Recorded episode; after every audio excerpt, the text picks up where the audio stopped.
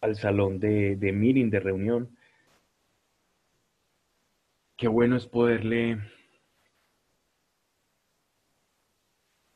ser útil al otro, ¿no? Por este medio, que, que tengamos este punto de encuentro. De verdad doy gracias a Dios por cada uno de ustedes, por este momento y por todo lo que estamos aprendiendo en el Señor. Vamos entonces a, a ponernos en oración con, con el Señor, vamos a invitarlo a donde estamos para que disfrutemos de su presencia. Vamos a disfrutar allí donde estamos en estos momentos de su presencia. Que nuestros sentidos puedan experimentar la presencia real de nuestro Creador, de nuestro Dios. Él quiere hacerlo. Padre, gracias. Gracias por esta oportunidad de que tu palabra se haga extensa y se haga viva en cada uno de nosotros. Gracias por darnos una razón para vivir en este mundo. Y gracias porque esa razón eres tú. Gracias porque no existe otro Dios fuera de ti. Gracias por darnos el privilegio de haberte conocido. Gracias, Señor. Que tu palabra hoy sea lámpara para nuestro camino y que se ancle en nuestro corazón y en nuestro espíritu. No queremos tener simplemente conocimientos, no, Señor. Queremos vivir y hacerlo por tu palabra. Señor, si hay ansiedad, por el futuro, por los trabajos, por familia. Señor, ayúdenos a comprender y a experimentar tu presencia real, para que abandonados en ella, toda angustia se haga tan pequeña frente a lo grande que eres tú. Ayúdanos a eclipsar todas nuestras necesidades, problemas y nuestra humanidad en tu grandeza. Y contemplándola, experimentar la seguridad que experimentó tu Hijo, nuestro Señor y Mesías, caminando en esta tierra. Porque nunca se supo solo.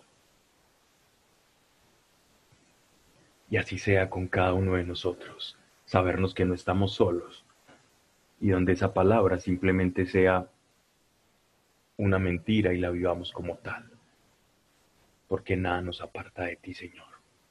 Que no se diga aquí cosa alguna que no esté de acuerdo a tu voluntad o a tu palabra. Si es así, Señor, te pido que silencies primeramente a quien está hablando en el momento, mas si es para edificación de todos, entonces que la palabra llegue sin límites a cada corazón y pueda ser expresada a través de las obras. Y esto te lo pido, Señor, Padre nuestro, en el nombre de Jesucristo de Nazaret. Amén. Bien, eh, veníamos hablando con, para darle continuidad al, al libro de los proverbios en el proverbio 16. Y habíamos anunciado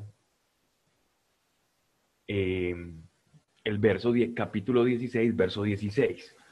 Lo habíamos dejado así como en, en entredicho, simplemente como para que lo tuviéramos en cuenta y como un punto de referencia para poder continuar. Y lo vamos a hacer así. Miren esto tan, tan preciso que nos hace aquí, que nos dice aquí la palabra del Señor. Mejor es adquirir sabiduría que adquirir oro. Tener inteligencia vale más que tener plata. Escudriñando esta palabra, debemos hacer una diferencia que, que, lo, que un poco lo dejamos por sentado la, la charla pasada y es la diferencia que hace la palabra de Dios entre la sabiduría, es decir, la sapiencia, versus en paralelo con la inteligencia. Ser sabio y ser inteligente, pues, no son lo mismo. Entonces, ¿qué es la sabiduría? Porque ciertamente que nos está diciendo acá la palabra de Dios que la sabiduría es más valiosa aún que el oro. Y el oro como el metal más precioso.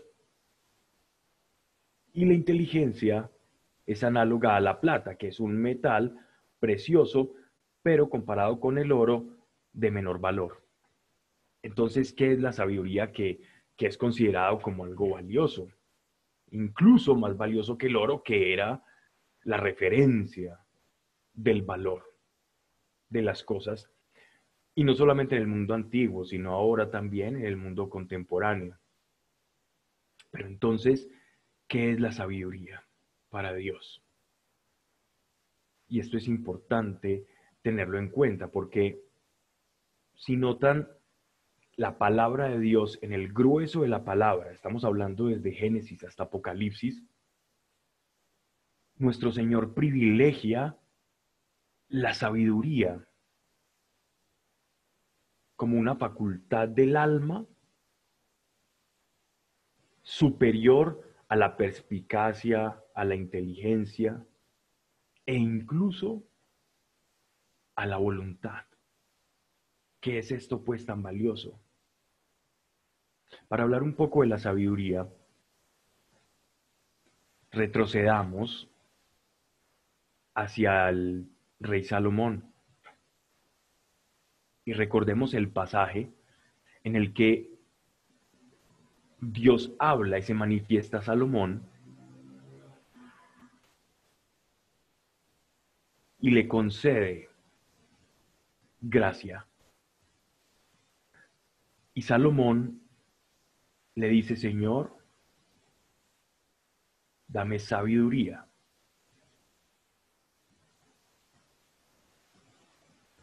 Si en estos momentos revisamos nuestra vida, y hagamos un ejercicio que puede ser un poco eh, pueril, pero, pero yo creo que nos podemos identificar un poco con él.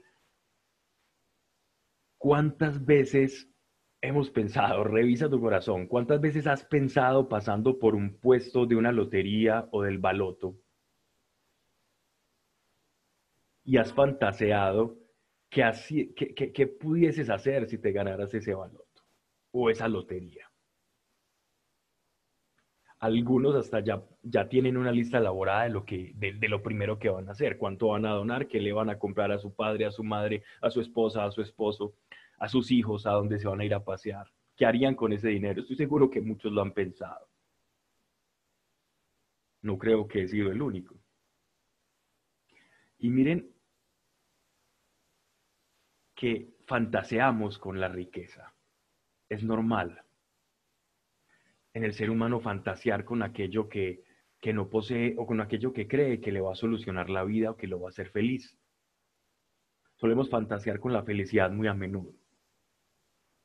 Pero miren esto, el, este premio, este fantasear con esto. Pero, ¿cuántos fantaseamos con la sabiduría? Mira cuántas veces has fantaseado con, con ganarte algo? ¿Y cuántas veces has fantaseado con la sabiduría? Mm, ¿Y qué vamos a encontrar ahí? Vamos a encontrar la inclinación de nuestro corazón. ¿A dónde se inclina nuestro corazón? Ah, ¿A qué fantasía tiende a inclinarse el corazón? Hacia el oro o hacia la sabiduría. Y pongo el otro ejemplo. ¿Cuántas veces fantaseas tú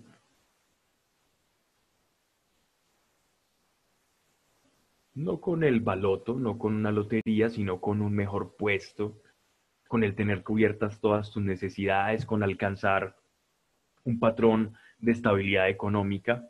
Y llamémosle a, ese, a esa estabilidad que todos estamos buscando, la plata, no el oro, el oro es lo más, pero lo menos sería por lo menos tener mis gastos cubiertos. Salud, transporte, vivienda, colegios si me toca pagar colegios, el sustento de mis empleados.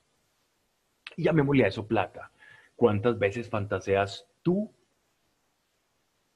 con eso? No te engañes, no nos engañemos. ¿Cuántas veces fantaseamos con esto? Con esto o aquello.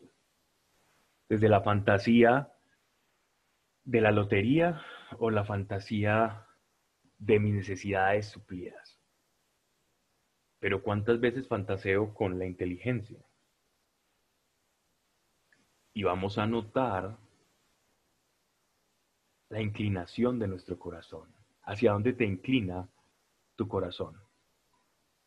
Eso es lo que hay, eso es lo que somos, eso es lo que tenemos.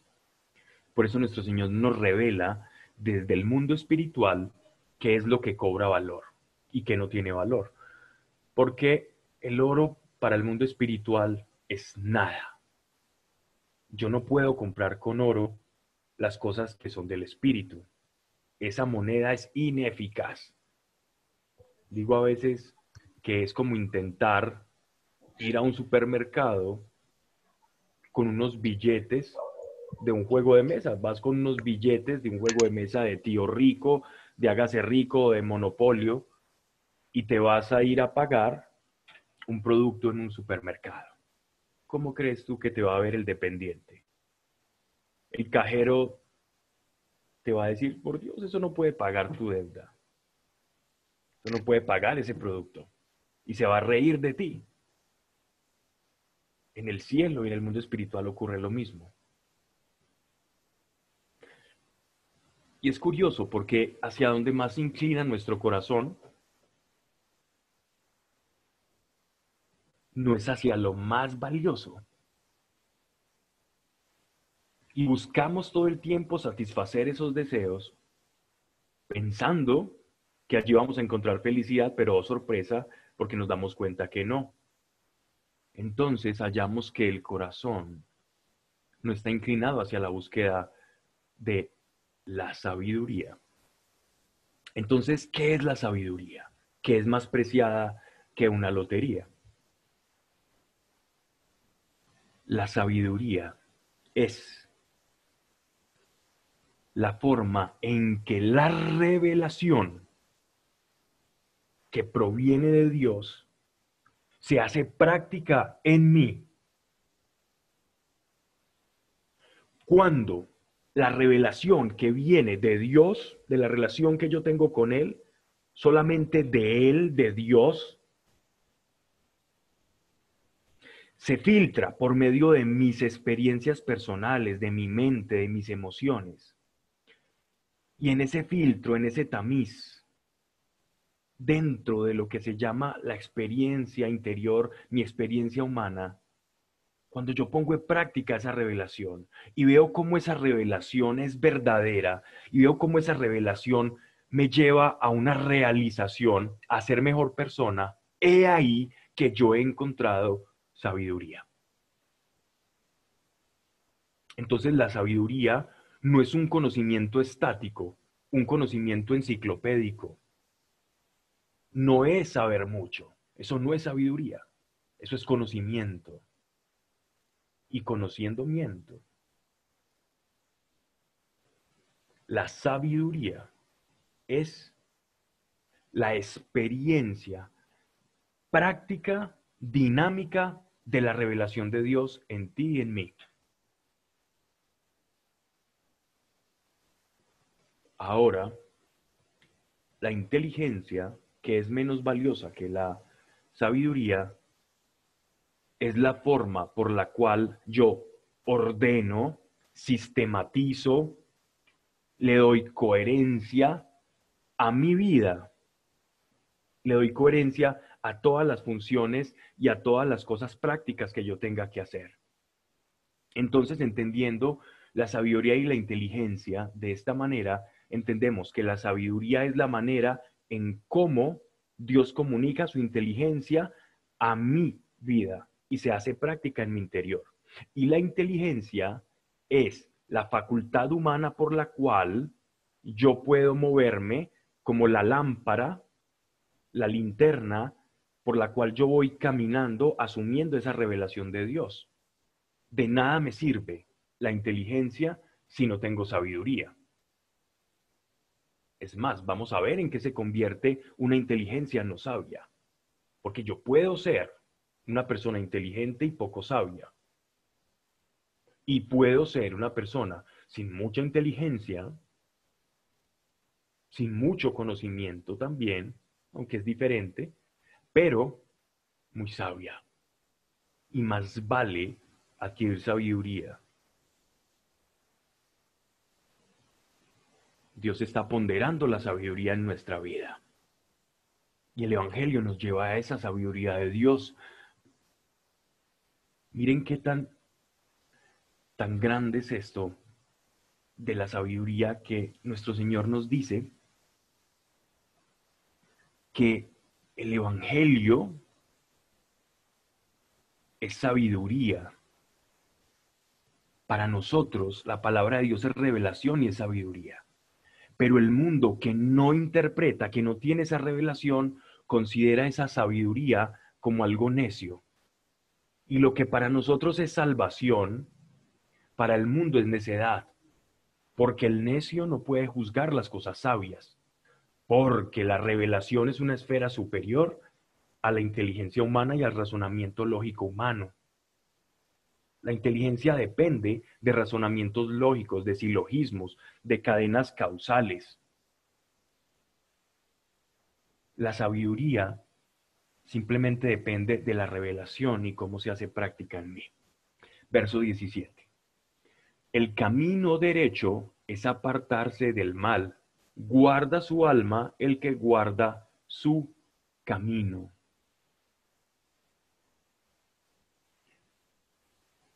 El camino en la vida cristiana y en la vida de la fe y en la vida del pueblo de Israel eran los decretos y la palabra de Dios. Escrito está, lámpara es a mis pies tu palabra y lumbrera para mi camino. Entonces, el camino es el propósito que Dios tiene contigo y conmigo. El camino es la manifestación de su voluntad. Dios tiene un camino, una agenda trazada contigo. Tú no le quedaste grande a Dios. Desde antes de que Él te creara, surcó, trazó, creó, construyó, formó un camino para ti. Y el hombre en su inteligencia, desprovisto de la sabiduría de Dios, anda dando tumbos y haciendo un movimiento zigzagueante, haciendo surcos por el camino. A veces, quizás, por la conciencia de Dios que todavía pesa sobre, sobre el ser humano no regenerado, puede encontrarse en ciertos puntos con ese camino pero es por la palabra de Dios que se hace viva en nosotros que ese camino se nos alumbra y que la oscuridad de ese camino en el cual ni siquiera sabíamos por qué, por qué nacemos, por qué existimos, por qué vivimos, comienza esa tiniebla a desvanecerse. Esa neblina, esa, esa penumbra, esa densidad con la que nacemos sin siquiera saber por qué existimos, para qué vivimos, a la luz de la palabra de Dios y de su revelación, se va disipando. Y por eso la palabra de Dios es lámpara para nuestro camino, pero el camino es el propósito. ¿Cómo seguimos ese camino? Apartándonos de lo que nuestro Señor en su palabra nos dice que nos va a hacer daño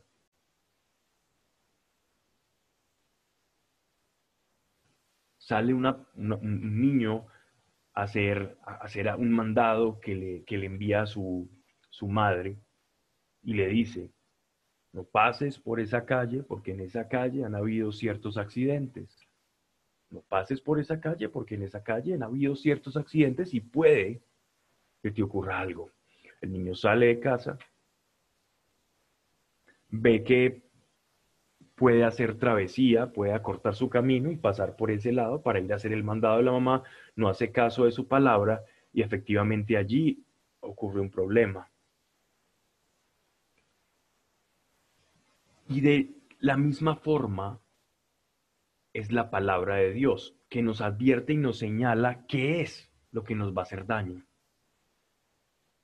Pero nosotros cuando no creemos que Dios conoce cuáles son los buenos y los malos caminos, sino que creemos que los caminos que nosotros forjamos o nos trazamos son mejores que los de Dios, entonces Dios lo permite. Y podemos tocar el mal en esos caminos.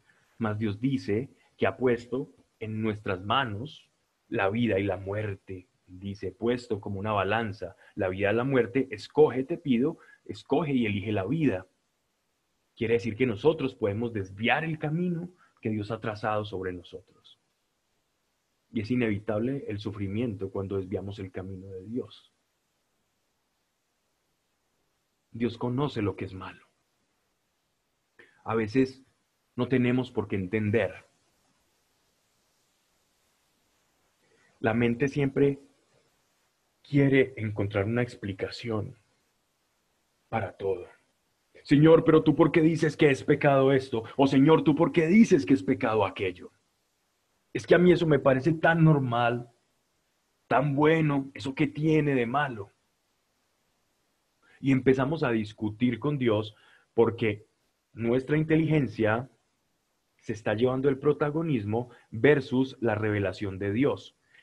Y en ese estado del ser es muy difícil que el Espíritu Santo actúe en nosotros, porque le estamos diciendo a Dios, oye, yo tengo la razón, ¿por qué no me justificas el que yo no la tenga? A ver, explícame, dame tu argumento, que el mío es muy bueno.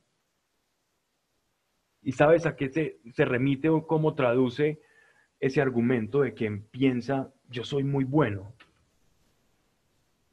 En que tú tienes una superior, superioridad moral por Dios y en que como tú te sientes o lo que tú sientes es superior a lo que Dios ya dejó establecido.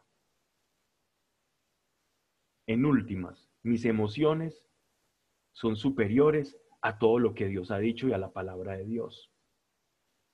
Como, me, yo, como yo me sienta es mi verdad. Y el día en que nuestras emociones sean la verdad, ese día te auguro que vas a sufrir. Porque tus emociones no determinan lo que tú eres. Lo que tú sientes de algo no necesariamente es la verdad. Si, tú te sentiste mal, si me siento mal por un comentario que alguien haga de mí, el hecho de que yo me sienta mal de mis sentimientos no van a ser, no va a hacer que ese comentario sea verdad o no. Las emociones son como un sensor, no son la verdad, son un sensor para ubicarnos, pero no determinan la verdad. Y a veces vivimos nuestra vida en la esfera emocional, en el plano emocional o en el plano mental. Dios, explícame por qué esto es pecado. O Dios, yo siento que eso no es pecado. Y entonces, ¿cómo yo apartarme del camino del mal cuando no creo lo que Dios dice que es malo o bueno, sino que comienzo a llamar bueno a lo que yo considero bueno porque así lo siento, o comienzo a llamar bueno o malo a lo que yo considere que es bueno o malo porque yo lo piense. ¿Cómo creen que viviendo bajo esa perspectiva vamos a conocer el camino de Dios que nos trazó? ¿Qué ocurre? Terminaremos caminando nuestro propio camino. El camino que hagamos, y Dios lo permite. Entonces dice en Proverbios, el camino recto, derecho, es apartarse del mal. Guarda su alma, su alma, el que guarda su camino. Y sabes que es tu alma. Aquí la, traducción acá es de, alma, que nos, que nos traduce acá eh, la versión que estoy utilizando al castellano, la palabra es nefesh, nefesh. Nefesh significa el asiento de la mente y de los, em, de los emociones, lo más profundo que hay en el psiquismo del hombre. Toda la psique humana se traduce como nefesh, como alma. Quien guarda y confía en lo que Dios te dice, apártate de esto y sigue esto, lo que está haciendo es guardar lo más íntimo y profundo de su ser, que es su alma, para que no se contamine y no sea dañado. Y luego nos quejamos de una cantidad de cosas que, de, de sufrimientos y de tormentos interiores que tenemos, pero es una razón, es que esto es síntoma muchas de las sensaciones malas interiores que tenemos o que experimentamos. Una, la hipersensibilidad, que es cuando escucho algo todo me lo tomo personal y lo llevo al plano emocional. Dos, la, soberbia, que ya la vamos a tocar. Varias de estas, de, son, de estas emociones, de estas actitudes son síntomas que yo no estoy creyendo la palabra de Dios, que yo no estoy creyendo el consejo de Dios, sino lo estoy recibiendo y aceptando. Y más bien estoy siguiendo mi propio consejo o la sabiduría según el mundo va dictando. Porque el mundo también tiene su propia sabiduría. Pero es una sabiduría de mentiras.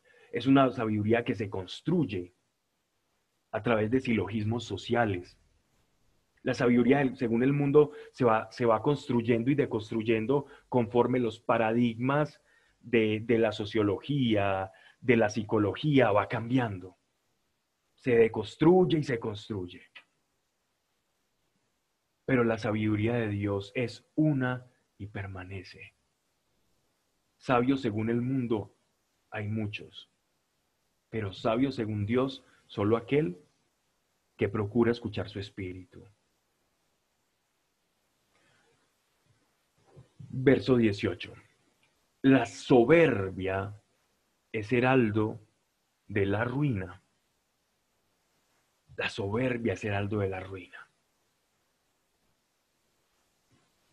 Saben que la palabra soberbia es una palabra que nosotros heredamos del, del latín. Y en latín, soberbia se dice superbia. ¿Qué es la superbia? ¿Qué es esta soberbia? Vamos a detenernos un momento acá. Soberbia es cuando yo en relación a otro o a otros me inflo y me pongo en una pirámide, en una escala superior a los demás. Superbia significa estar sobre, estar sobre. Soberbia es estar sobre. Es alguien que se siente, se percibe como por sobre los demás. Eso es la soberbia. Y para que la soberbia exista necesita ciertos ingredientes. La soberbia no existe si no existiera un otro un semejante, uno a quien o por el cual está, o para uno para estar sobre él. La soberbia existe porque existe un hombre, una persona, un otro, el cual considerar inferior. Y miremos su antípoda, su contrario miremos el amor. Tengamos en un paréntesis la soberbia. La soberbia necesita existir cuando hay un otro. Porque en relaciones a ese otro es que yo me voy a sentir superior. Dejamos de lado la soberbia y ahora vamos a poner ojo y atención sobre el amor. Vamos a examinar el amor. En un plato tomamos el amor y vamos a examinarlo. El amor para que el amor exista también debe haber un otro. Para que la soberbia exista, debe haber un otro. Para que el amor exista, debe haber un otro al que amar. La soberbia, para que se perfeccione, para que nazca, para que dé la vida luz a un soberbio, ha de existir una relación de superioridad, una sensación, un sentimiento, una fe en que soy superior. Y para que nazca el amor, debe haber un otro al cual donarme, porque lo considero superior.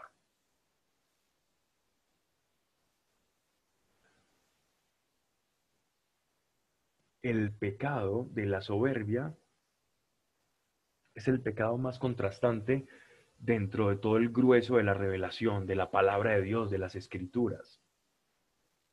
Precisamente porque es la contradicción a la esencia de nuestro Creador. Porque es el gran engaño, es la gran estafa, es la gran mentira. Es la mentira en que tú eres superior. Y la raíz de la soberbia es no creerme superior a los demás, es creerme superior a Dios. Esa es la razón de la soberbia. Soberbia es no recibir ayuda. Soberbia es creer que soy bueno en algo y cuando veo que alguien está haciendo algo similar, sentir una emoción que se mueve dentro de mí y que nada, que nada dentro de mí. O creer que tengo alguna virtud y que cuando alguien posee esa virtud en mayor o menor medida, sentir que algo se mueve allí. ¿Saben qué es lo que se mueve dentro de nosotros cuando ocurre eso?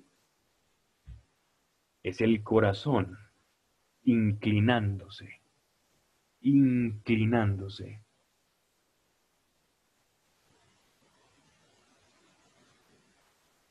hacia su polaridad, hacia donde es atraído. Esa es la soberbia.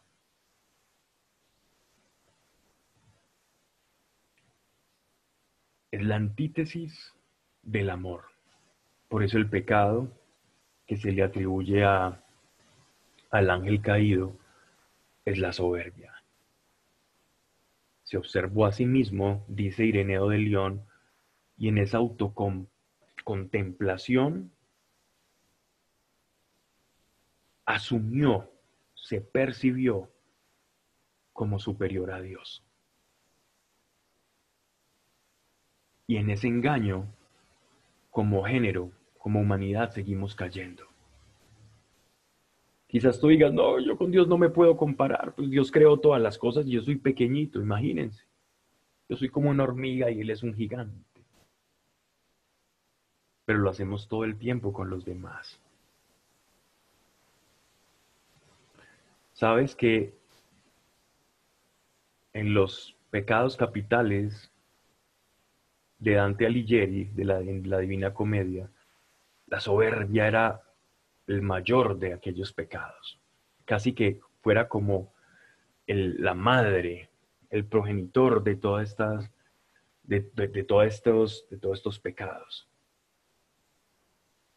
Porque en el corazón soberbio, en el corazón altivo, no actúa el Espíritu Santo. Y es algo que nos debemos cuidar. Dice, la soberbia es heraldo de la ruina. Y la altivez de corazón de la caída. La soberbia y la altivez, altivez, orgullo, son sinónimos.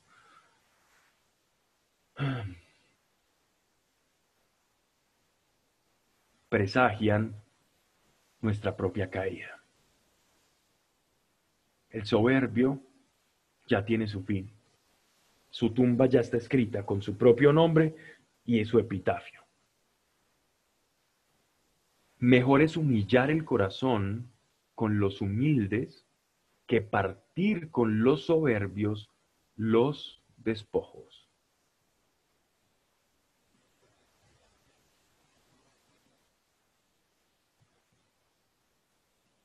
El corazón, la palabra humillar viene de humildad. Quien se humilla está directamente relacionándose con el amor. Porque noten que dice en Juan, en el prólogo de Juan, en su evangelio, que lo vamos a tratar en la próxima charla Dios mediante, Dios se humilla a sí mismo, porque tanto amó Dios al mundo. Después de la humillación, perdón, del amor, viene la humillación, porque tanto amó Dios al mundo que entregó a su Hijo unigénito. Y entregó a su Hijo unigénito como una humillación. Se hizo pequeño. Ya no es estar en la cúspide de la pirámide, sino que es invertir la pirámide. Se hizo siervo de todos, se humilló, se hizo manso y humilde. Aprendan de mí porque soy manso y humilde de corazón. Es decir, yo no vine a ponerme aquí por encima de ustedes, sabiendo que soy Dios caminando entre ustedes, sino que vine a servirles.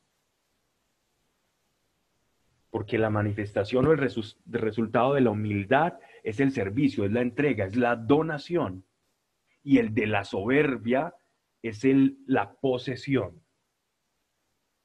El humilde busca servir, el soberbio busca poseer. Yo puedo tener en mi relación, en mis relaciones afectivas, familiares, conyugales, todas las relaciones, intercambios emocionales entre nosotros, podemos tener un poco más de aquí, un poco más de allá. Soberbia o amor, posesión o servicio. De la soberbia emana la posesión, del amor emana el servicio que se traduce en donación. Ya podemos ir identificando hacia dónde se está inclinando nuestro corazón. Mi corazón en algunas relaciones se inclina hacia la soberbia,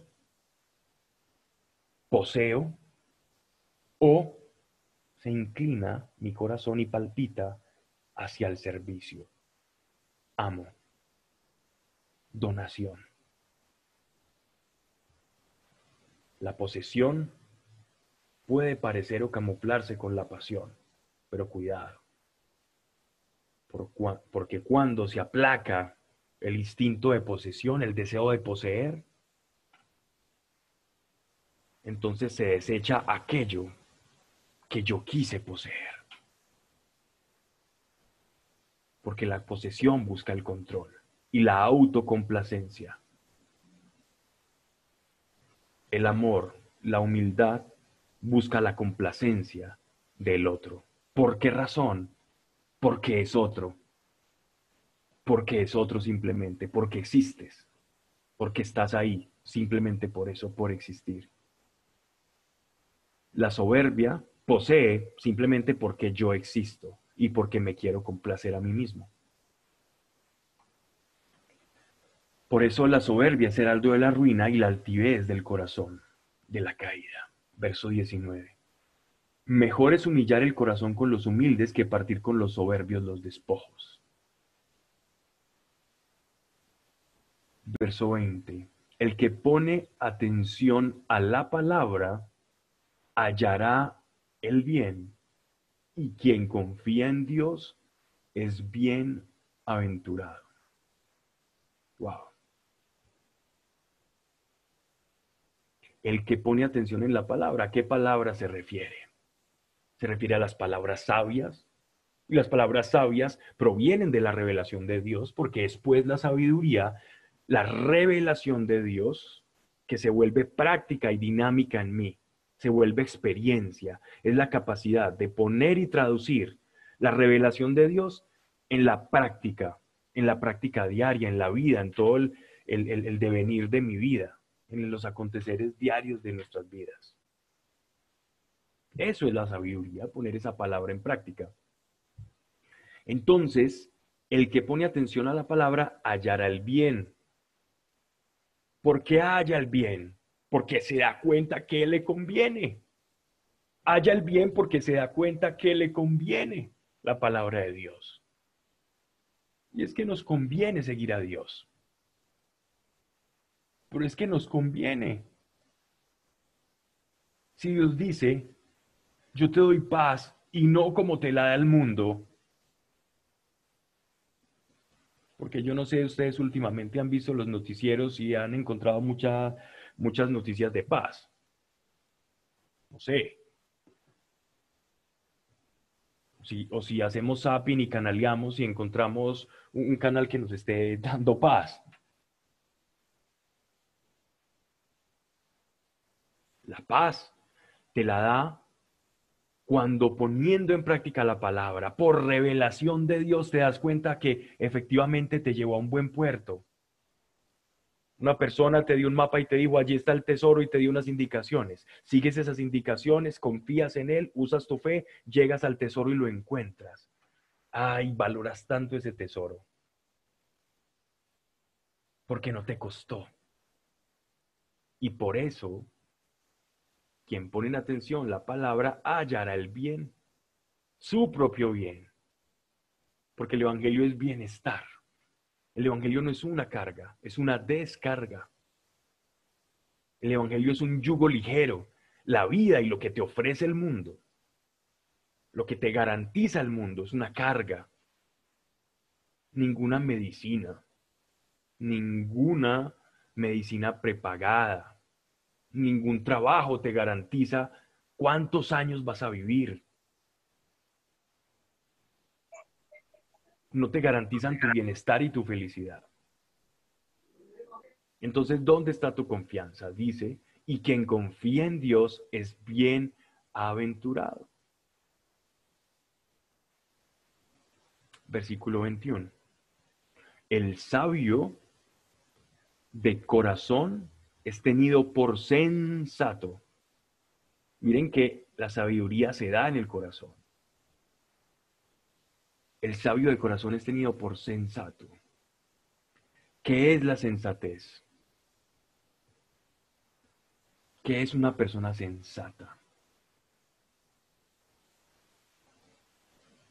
Es una persona que ante una situación tiene un recto juicio que es capaz de distribuir aquí y allá conforme a la revelación. Y en las situaciones actúa con sobriedad. La sensatez y la sobriedad van de la mano. Alguien sensato es alguien que está escuchando, atiende y pone por actitud aquello que escuchó. Obedece lo que escuchó y lo aplica para su vida. Ese es un sensato. Insensato es el que escucha, igual que el sensato, pero no aplica lo que escuchó. Entonces el sabio es alguien que escucha y aplica. Y al aplicarlo tiene efectos para su vida y los demás pueden notarlo. Y cuando lo notan, lo reconocen, reconocen que hubo sensatez. Y la blandura de los labios hace eficaz la doctrina. ¿A qué se refiere la blandura de labios? Se refiere a la manera de expresar las cosas. Podemos decir acá, todos nos vamos a ir al infierno porque somos pecadores y empezar a hablar de todo, de todo lo que le espera, al ser humano alejado de Dios, de la penuria de estar alejado de Dios. Y si una persona llega con un defecto, con algo que está luchando día tras día, que está mortificando su alma, yo puedo hablarle de dos maneras. Sabiendo que es una persona que viene frágil en la fe, o sacando todo el látigo que hay, que hay en, en el conocimiento que tenemos y todo lo que le espera, que sería poco sabio. Porque eso es como que alguien llegue muy mal herido a una sala de urgencias, porque la iglesia muchas veces es como una sala de urgencias. Si nosotros tuviésemos los ojos espirituales abiertos, miraríamos que todo el, toda persona que llega a tu vida llega con heridas, lacerado, con experiencias terribles, con creencias erradas, con un camino chueco que lo ha llevado al pozo. Y entonces la iglesia termina convirtiéndose en una sala de cuidados intensivos, en un quirófano. Y entendiendo así las cosas, imagínate que llegue una persona y tú estés ahí como jefe de, de, esa UCI y llegue esa persona malherida porque se intentó suicidar, se intentó quitar su vida y no le salió, no le salió, eh, salió bien su cometido, es decir, quedó vivo. Suena paradójico, pero que su empresa le haya salido mal, pues resultó bien para su vida y salga esta persona de la UCI, salgamos nosotros como iglesia y le digamos no y empecemos a recriminarle el hecho de su, de su acto suicida, todo lo, todo lo que repercute, perdiendo tiempo valioso para poder sanar sus heridas. muchas veces nos pasa eso como iglesia. No somos sabios. No confundamos el ser permisivos con nuestros principios, con la blandura de labios. No son lo mismo, porque nosotros tenemos muy claro quiénes somos, lo que dice Dios, lo que es bueno y lo que es malo. Eso considerando si escudriñamos su palabra. Pero no esperemos que quien llega a la sala de cuidados intensivos también tenga los títulos de médico que nosotros ya tenemos. Y que un día también llegamos a esa, a, a esa sala de cuidados intensivos, a ese quirófano, donde llegan todos enfermos.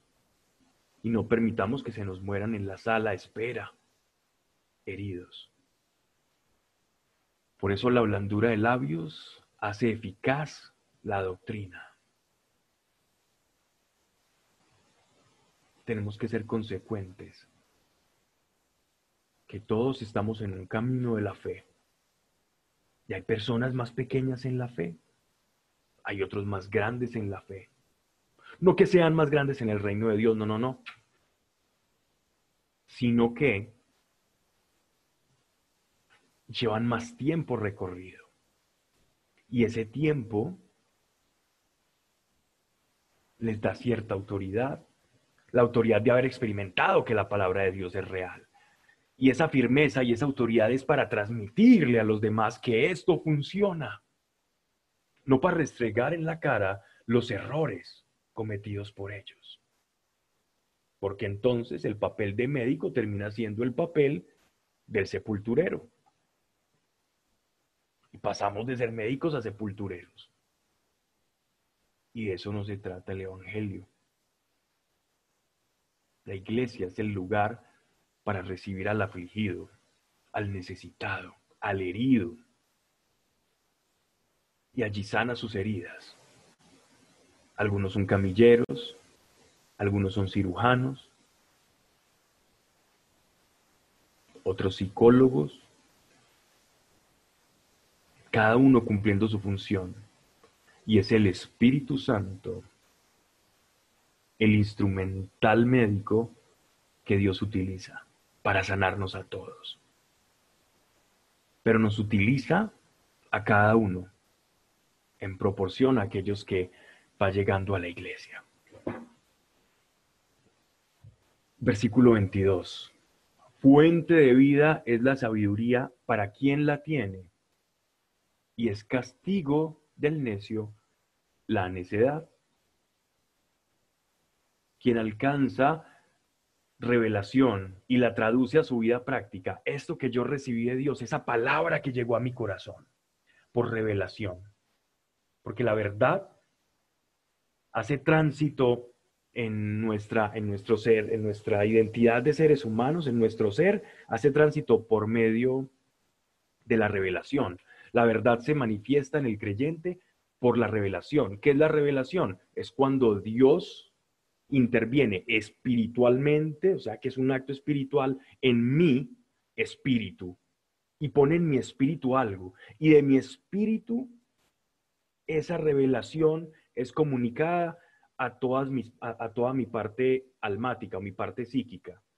Y le dice a la mente, ahora sé que Jesús es el camino, ahora sé que Jesús es la verdad. Y entonces ese, el espíritu también le da una descarga a mi parte emocional y le dice, es que Jesús es real y mis emociones entonces exaltan y yo siento esa felicidad, digo, wow, ahora sé que no estoy solo, sé que esto es verdad y siento un alivio impresionante.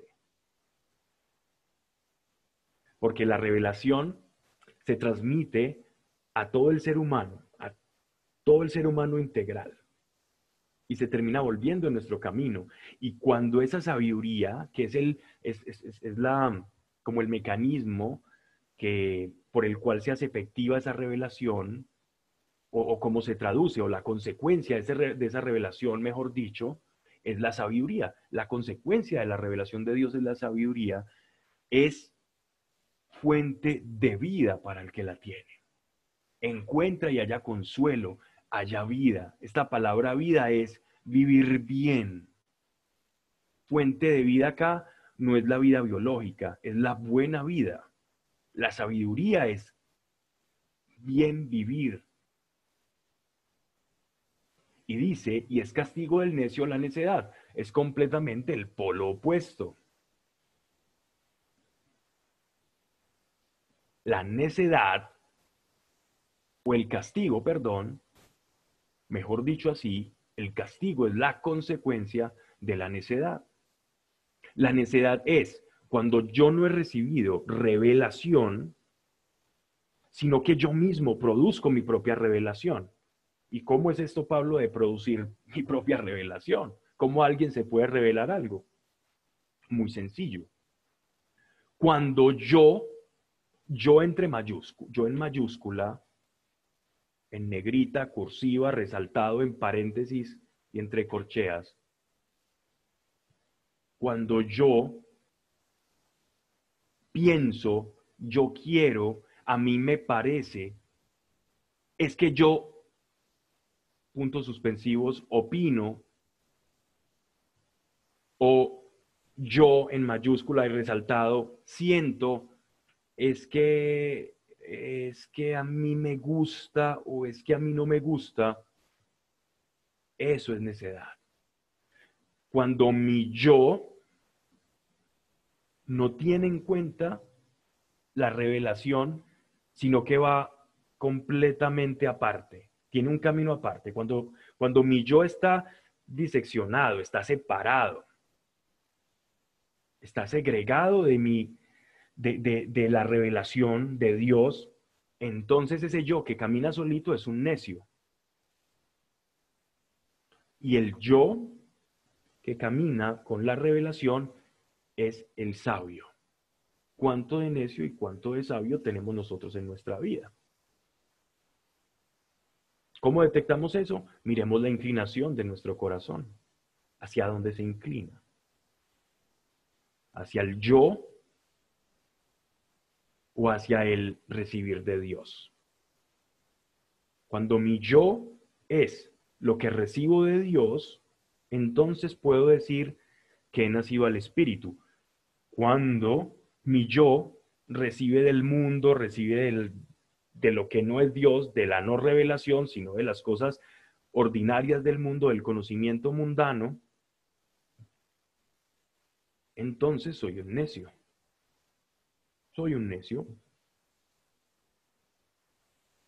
¿Y saben qué dice la palabra? Y es bien interesante. De lo necio ha tomado el Señor para revelar su palabra. Nosotros en un tiempo fuimos necios. andábamos en, a mí me parece, a mí no me parece. Yo fui uno que por muchos años veía la Biblia y decía, me parece esto, no me parece esto, esto está mal, aquí se contradice.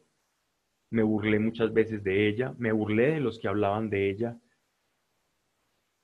Y yo creo que escupí tan fuerte al cielo que ahora estoy hablando de ella todos los días. Como si fuera literal, literalmente humor de Dios.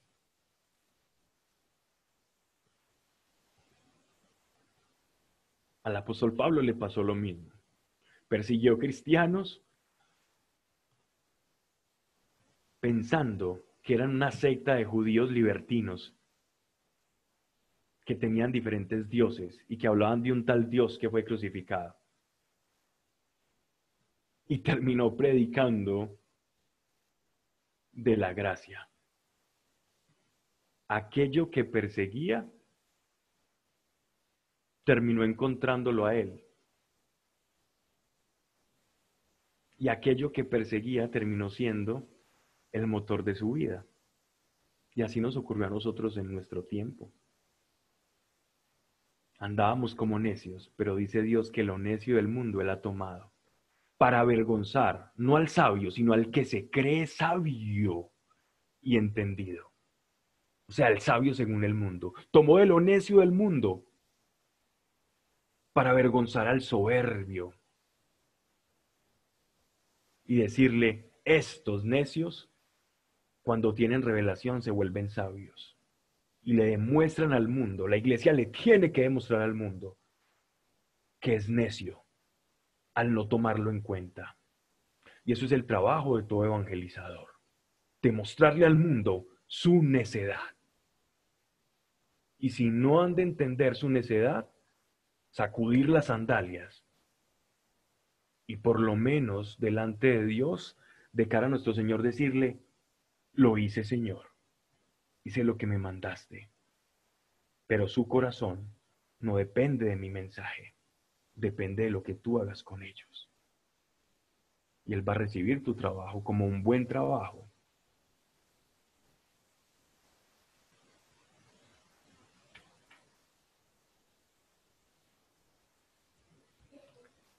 Versículo 23. El corazón del sabio hace disertar su boca y con sus labios avalora su doctrina. Voy a leer esta palabra en la traducción que tenemos en pantalla. es exactamente la misma, la nácar colunga. Bien. ¿Qué, quiere decir este, esta expresión? ¿Qué es disertar? Disertar significa la capacidad de separar, de escudriñar, de profundizar. Entonces, la actitud de alguien que recibe revelación o la actitud que yo debo tener para recibir la revelación de Dios es el deseo por favor, si alguien tiene en estos momentos una, están siguiendo, no solamente desde sus celulares, si tienen, y si tienen una Biblia a mano, que sería lo ideal para, para, para hacer el ejercicio de las charlas de Biblia, por favor, subrayar esto, que es importante. Una de las formas, una de las vías para adquirir sabiduría o revelación es tener sed de verdad. La sed de la verdad. Tu hombre interior tiene sed de verdad. La curiosidad humana nace de un principio espiritual, de una necesidad del espíritu dentro de nosotros, que clama por verdad, que quiere la verdad. Nadie quiere estar engañado. Nosotros queremos la verdad. Que corramos a autoengañarnos es una cosa, pero buscamos la verdad. Pero a veces estamos tan distraídos que buscamos más nuestra supervivencia, sostenimiento, lidiar con el día a día, que conocer cuál es la verdad. ¿Cuántas veces en tu oración le has pedido al Señor, Señor, muéstrame tu verdad en mí? Señor, muéstranos tu verdad en mí. ¿Qué es la verdad? Lo que no se puede contradecir. La verdad es lo que es. Lo incontrovertible. Lo diáfano, lo puro, lo cristalino, lo recto, lo que no cambia, lo que no muta. Lo que atraviesa, lo que aclara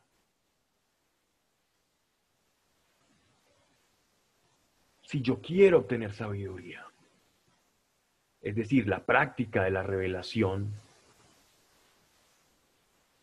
he de tener sed de la verdad. Bienaventurado el que tenga hambre y sed de justicia, porque será saciado. Bienaventurado, nos dice nuestro Señor en, el Evangelio de Mateo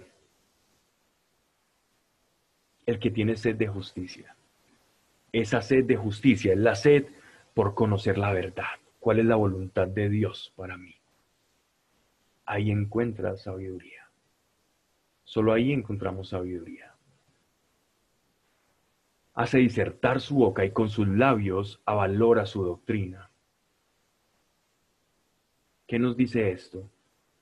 Cuando tenemos revelación, producto de la sed, de meditar y disertar en la palabra de Dios, en la comunión que tenemos con Él, entonces la doctrina, que se traduce doctrina como el orden, doctrina es el orden, doxa, de, de las de lo que pensamos, el orden de pensamientos, el orden de conceptos, el orden de la revelación, la sistematización de aquello que, Dios me ha puesto.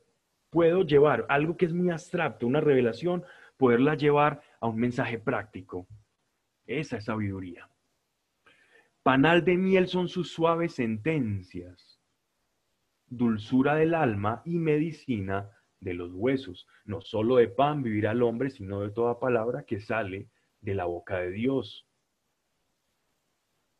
Porque la revelación es la palabra de Dios, es la, la condensación de la intimidad que tengo con Dios, como si nosotros fuésemos un dispositivo electrónico completamente vacío, la batería descargada, y nos conectásemos a un toma corriente y empezásemos a cargarnos y cuando me enciendo, enciendo el dispositivo,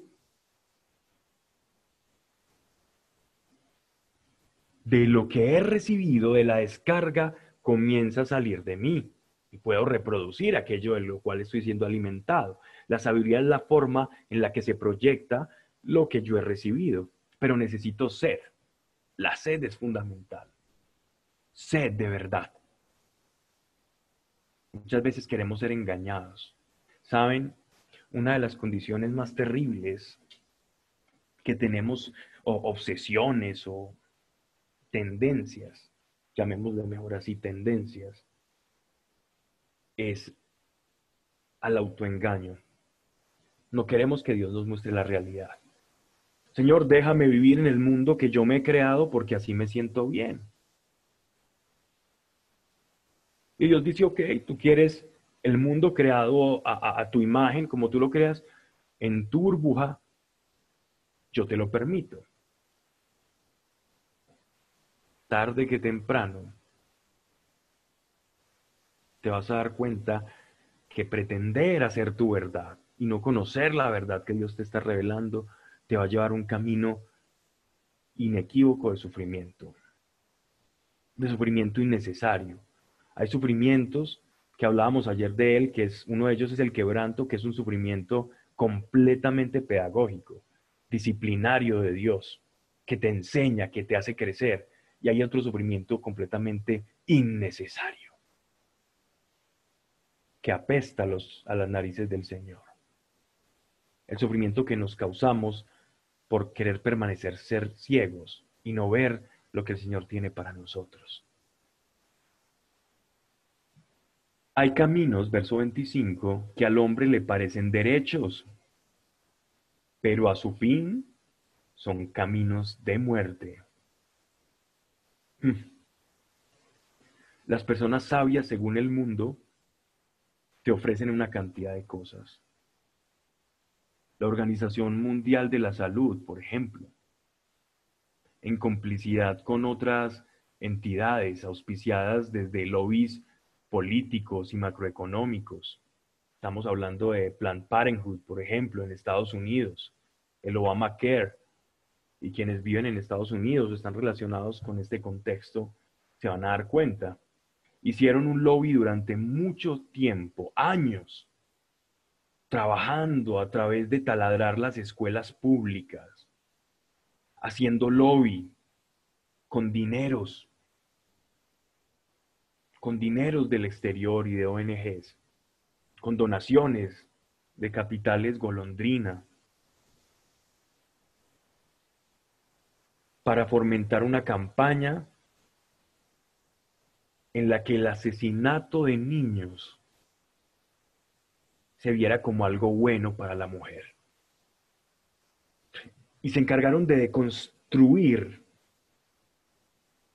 el concepto mismo, hasta de la misma biología, de lo que es un ser vivo, un ser viviente. Y lograron llegar a tal punto en que en tan solo desde que se creó ese plan Parenthood, 60 millones de asesinatos de niños. Y a través de todo este lobby,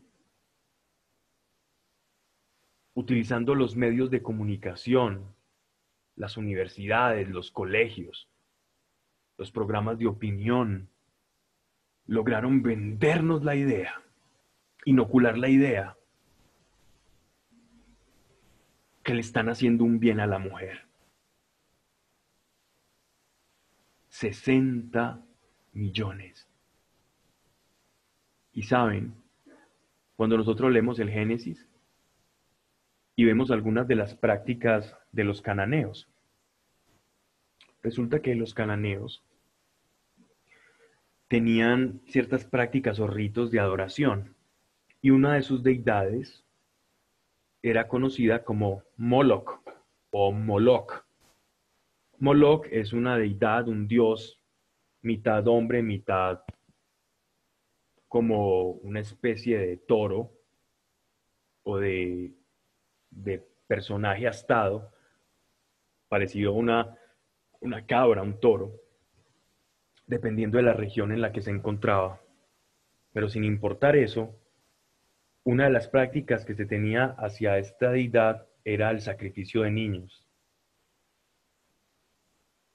Y sacrificaban a un niño de tal forma en que construían una estatua con una boca de un toro, con cuerpo de hombre abierta, y cuando metían al niño y lo quemaban, el fuego y el humo que iba surgiendo a través del cuerpo de esta estatua iba produciendo en la parte de la boca una expresión como de mugido. Y ese humo era, era, era lo que llegaba a ese Dios como sacrificio. Y leemos esos, esos textos en, en los que se hacían estos sacrificios en el Génesis que Dios condenaba de niños Y esos, les cuento que esos sacrificios se hacían cada vez que iba a haber una cosecha. O en los tiempos de sequía se hacían esos sacrificios. Entonces podríamos hablar que en la tierra de Canaán se hacían, exagerando un poco, se hacían en, en, una región de, de 12 a 13 sacrificios, dependiendo de los, de los solinunios perdón, novilunios o los, o los días de siembra o cosecha. Los meses, perdón.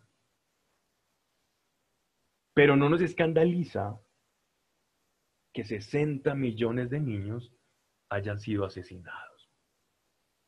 ¿Mm? La sabiduría según el mundo. La Organización Mundial de la Salud.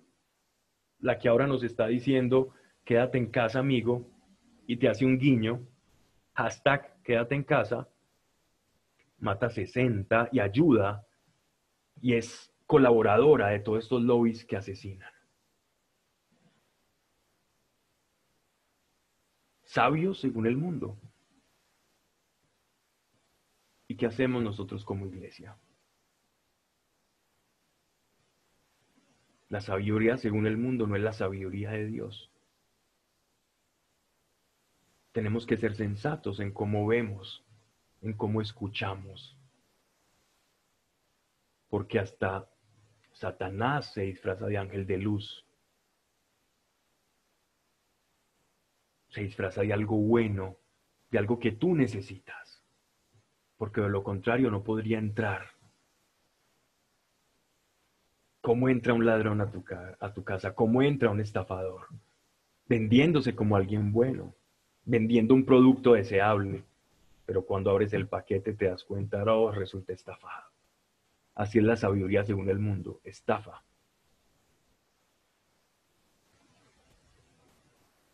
Dice, hay caminos que al hombre le parecen derechos, pero a su fin son caminos de muerte.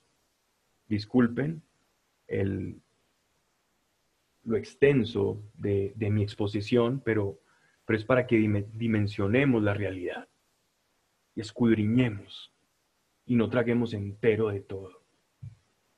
Y busquemos la palabra de Dios, que dice Dios de esto, y esa sea la verdad. Versículo 26, el que trabaja para sí, trabaja, pues su boca le estimula. El impío se cava la fosa y hay en sus labios como llama de fuego. Aquí están hablando de, de la lengua, ¿no? de la lengua en la que también el apóstol Santiago nos habla en su, en su carta del peligro o de lo, de lo fuerte que es la lengua. Esta palabra como llama de fuego significa el poder que tenemos nosotros en la boca. El chisme, la murmuración, el despotricar del otro, el hablar del otro, de lo que no estoy de acuerdo con otra persona sin que esa persona esté ahí para poder defender su punto todo ese tipo de cosas son como el fuego. ¿Y saben la escritura por qué dice que es como el fuego? Porque todo, todo fuego empieza como algo pequeño. Miren un incendio forestal. Una lata al sol, un pedazo de vidrio, una botellita. Pasa la luz, calienta, se produce un efecto lupa y genera todo un incendio por algo tan pequeño. Grandes guerras han ocurrido por esto, por la lengua, divisiones. ¿Cuántos matrimonios destruidos por eso? Por es que yo escuché de alguien que me dijo algo y tú no estabas allí para defenderte. El chisme puede dañar más que un arma de fuego. La lengua es delicada. Dice Santiago que la lengua es como el timonel de un barco. Es pequeñito, el timón, el timonel del barco es pequeñito, pero puede hacer mover toda la eslora de ese barco y capitanearla. Y hacer que gire a la izquierda o a la derecha, así es la lengua.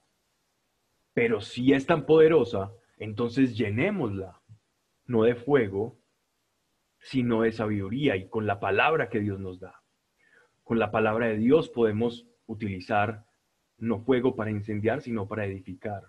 No fuego para lastimar, sino para consolar. No fuego para aplastar, sino para exhortar.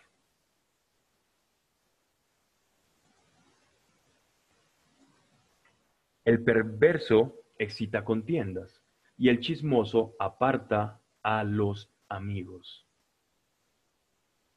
¿Está sin amigo? Bueno, esto podría ser un, síntoma. Verso 29. El hombre malo lisonjea a su prójimo. Lisonjear es, es cuando yo hablo, adulo. Una, palabra, una persona lisonjera es alguien que adula, que está buscando que su palabra dice lo que su corazón no siente, con el objetivo de obtener un fin de esa persona. Es como una rémora, es como un parásito del éxito, del bienestar, de la riqueza, de la apariencia de alguien. Y le lleva por caminos no buenos.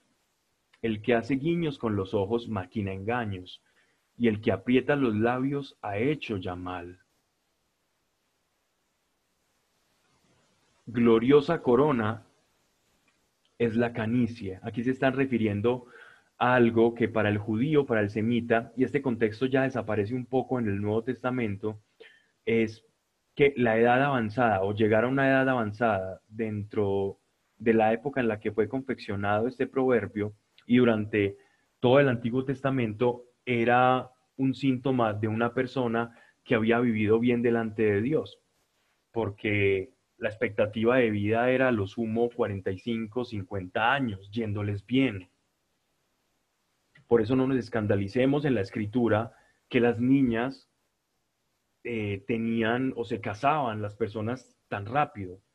Y es que se casaban rápido porque precisamente su expectativa de vida era corta. Entonces todo en su reloj biológico y social era acelerada.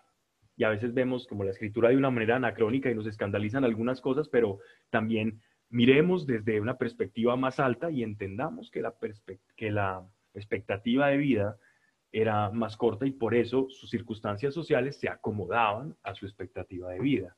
Entonces, eh, eh, está elaborado aquí el proverbio, en gloriosa corona es la canicia, alguien que ha alcanzado esa, esa, esa vejez es por el camino de la justicia como se obtiene, produciéndola o caminando a la voluntad de Dios. En el contexto del Nuevo Testamento, el Evangelio, la, esta realidad en, el, en el pueblo judío, nuestro Señor nos habla de una manera o nos extiende este conocimiento que ellos tenían, nuestra creencia, y nos habla de la vida espiritual y nos habla también que toda nuestra vida y que incluso Dios sabe el día en que nacemos y el día en que cesaremos. Y que no depende necesariamente la vejez, es consecuencia de una vida en un camino recto con Dios. Incluso nos pone unos ejemplos y dentro de las parábolas podemos ver. Versículo 32. Mejor que el fuerte es el paciente y el que sabe dominarse vale más que el que expugna una ciudad. En el seno se echan las suertes, pero es Dios quien da la decisión. Ok. Miren,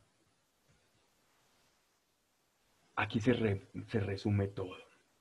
En esta palabra se resume todo el que sabe dominarse vale más que el que expugna una ciudad. El que expugna una ciudad es para referirse a alguien fuerte, alguien lleno de potencias, como un conquistador o como alguien que tiene muchos títulos. Llámalo en el nivel empresarial, en el nivel familiar, en belleza, en capacidad, en fuerza, en cualquier potencia o facultad humana.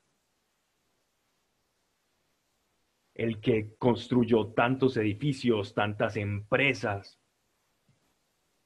el que, el que descubrió el electromagnetismo, el que descubrió la penicilina, el que descubrió cómo se transferían por medio el sonido por las vías telefónicas. Más que ese, vale en el reino espiritual el que sabe dominarse el que sabe dominarse. Y ojo, ¿cómo es eso de dominarme? Si yo voy a hablar de dominarme, quiere decir que yo estoy compuesto de varias partes, porque tiene que haber una parte dominada y otra dominadora. Y pues bien, eso es de lo que hemos venido hablando. Tu parte espiritual, tu hombre interior, es el que debe dominar a tu hombre exterior. A tu vieja naturaleza, a la nueva naturaleza, hablemos en esos términos, debe dominar a la antigua naturaleza. Y ese es el hombre que se domina, ese es el hombre que ha nacido del Espíritu. Y ese es el trabajo del Espíritu Santo dentro de ti. En el seno se echan las suertes, pero es Dios quien da la decisión. El hombre puede planear muchas cosas. Puedes tener caminos. Y le estoy hablando a personas que le han entregado su vida a Dios. Es Dios quien tiene la última palabra. Oh Señor, yo quiero esto, yo voy a hacer esto, pero cree que es Dios quien tiene la última palabra, porque Él se tomó muy en serio el día que tú le dijiste seriamente, te entrego mi vida. Tenemos un Dios serio con lo que le decimos. Hay oraciones que he descubierto que las hice sin mucha intensidad, la verdad emocional. Y ver que el Señor contesta te hace replantearte no solo el poder de la oración, sino la seriedad con la que Dios se toma a sus hijos. Créelo, que hay oraciones que has hecho antes. Puede ser un mes, dos meses, un año, tres años, o a veces hasta oraciones olvidadas. Y en estos momentos, los engranajes del cielo se están moviendo para que la respuesta a esa oración esté llegando, aun cuando habías olvidado esa oración. Y te sorprenderá un Dios que es todo escucha con sus hijos.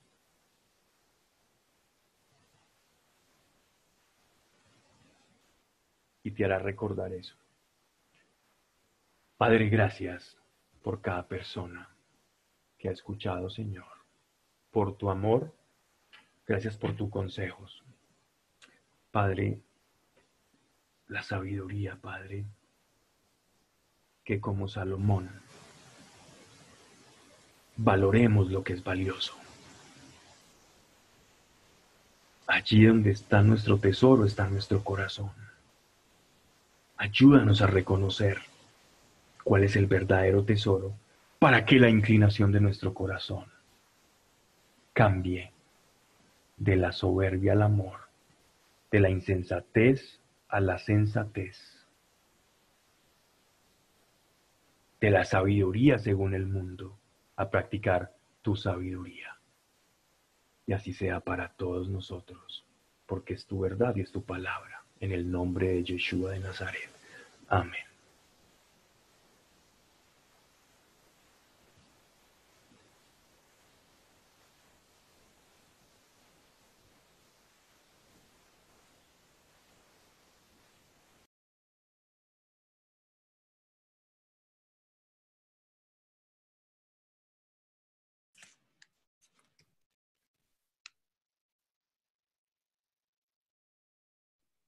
Feliz noche a todos y nos vemos mañana nuevamente a las 8 para continuar con las oraciones.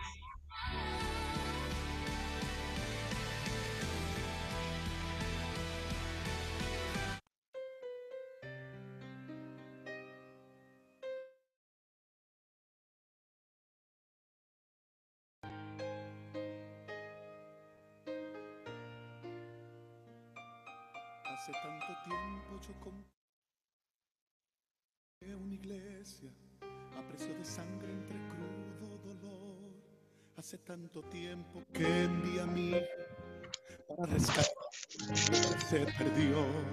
Hace tanto tiempo que estoy deseando esa humilde entrega de un adorador que solo se postra ante mi presencia y no a las ofertas de una posición.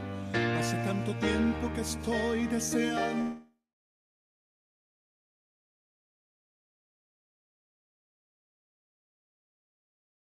distinta solo como yo, que no se divida como suele a veces, entrando en contiendas y en discusión, buscando alcanzarse el más grande que el otro, Si en el universo el grande soy yo, yo quiero una iglesia que me dé la gloria y procure la unión. Yo quiero una iglesia que sane al herido, que rompa cadenas, liberte al cautivo, que aclare la mente al que está confundido y que hable verdad. Yo quiero una iglesia que con su mirada brinde esperanza al alma angustiada. Yo quiero una iglesia que sane la herida de esta humanidad. Yo quiero un rebaño donde mis ovejas se sientan seguras y llenas de paz. Donde mi palabra sea su alimento, allí quiero morar.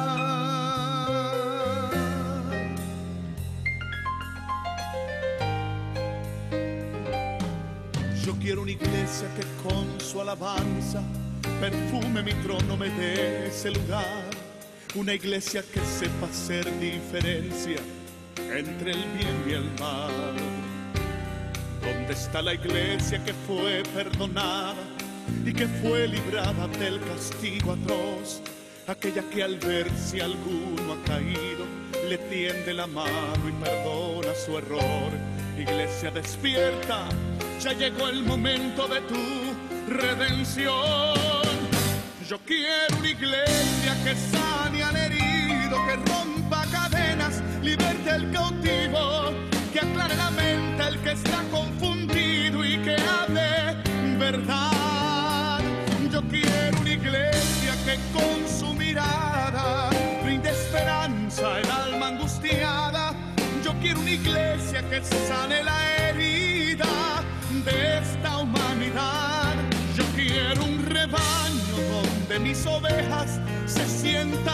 y llenas de paz. Donde mi palabra sea su alimento, allí quiero morar.